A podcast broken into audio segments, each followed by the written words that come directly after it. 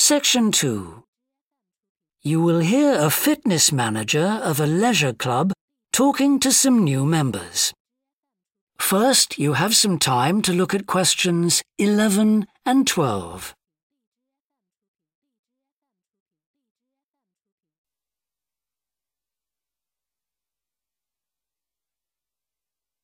Now listen and answer questions 11 and 12. On behalf of LP Clubs, I'd like to welcome you all here today. My name's Sandy Fisher, and I'm one of the fitness managers here. Before we start our tour of the club, I'll just run through some basic information about the facilities we have here, including recent improvements, and explain the types of membership available. Our greatest asset is probably our swimming pool, which at 25 metres isn't Olympic sized, but now we've expanded it to eight lanes, it's much wider. This means there are rarely more than a couple of people at a time in each lane. Unfortunately, there isn't space for an outdoor pool here, but the glass roof on the swimming pool is partly retractable which means you can enjoy something of the open air experience on warmer days. Our recently refurbished fitness suite has all the latest exercise equipment, including 10 new running machines and a wide range of weight training machines. Each member is given full training in how to operate the equipment, and there is always a trainer on duty to offer help and advice. Although we do have adult only times after six and at certain times at weekends, children are well catered for.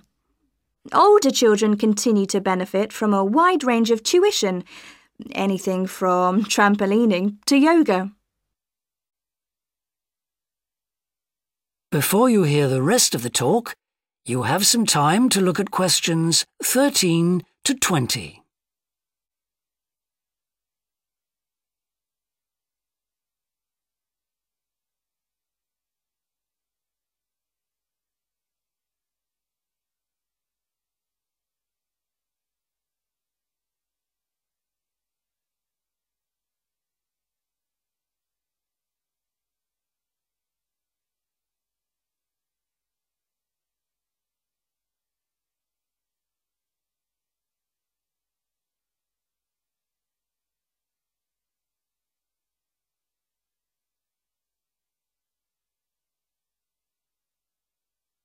Now listen and answer questions 13 to 20. One thing all our members appreciate about us is that we take very good care of them. This starts on day one with your personal assessment. You are asked to fill in a questionnaire giving details of any health problems. One of our personal trainers will then go through this with you. The trainer will then take you through the safety rules for using the equipment in the fitness suite. During your next exercise session, a personal trainer will work with you to make sure you understand these. It's very important to do this because we really do want to avoid having any sports injuries. There's a lot more to looking after yourself than simply lifting weights. At the end of the personal assessment, the trainer will draw up a plan outlining what you should try to achieve within a six week period. This will then be reviewed at the end of the six weeks. Now, I'll just quickly run through the types of membership we have available. All members must pay a joining fee of £90 in addition to the rates for the monthly membership fees. Gold membership entitles you to free entry at all LP clubs.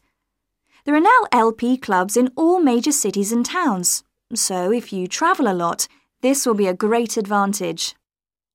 Individual gold membership costs £50 a month, and joint membership for you and your partner will cost £75.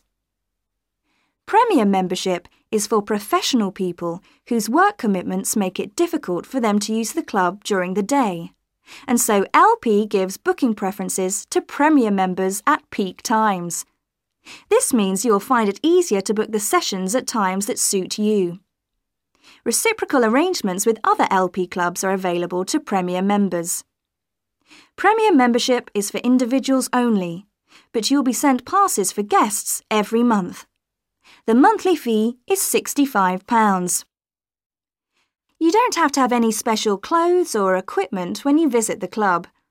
We provide robes and hair dryers in the changing rooms, but it's very important to remember your photo card because you won't be able to get in without it. For people who aren't working during the day, That is the end of section two. You now have half a minute to check your answers.